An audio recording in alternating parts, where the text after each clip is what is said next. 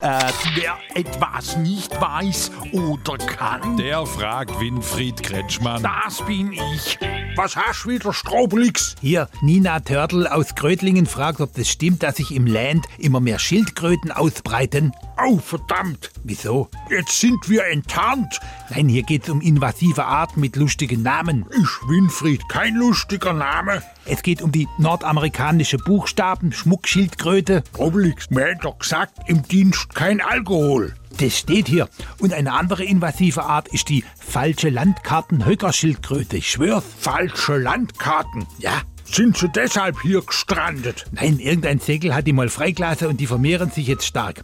Was machen wir denn jetzt mit den ganzen Schildkröte? Weißt du was? Ruf den Scholz an. Wieso? Wenn er noch Panzer braucht, ich hätte Idee.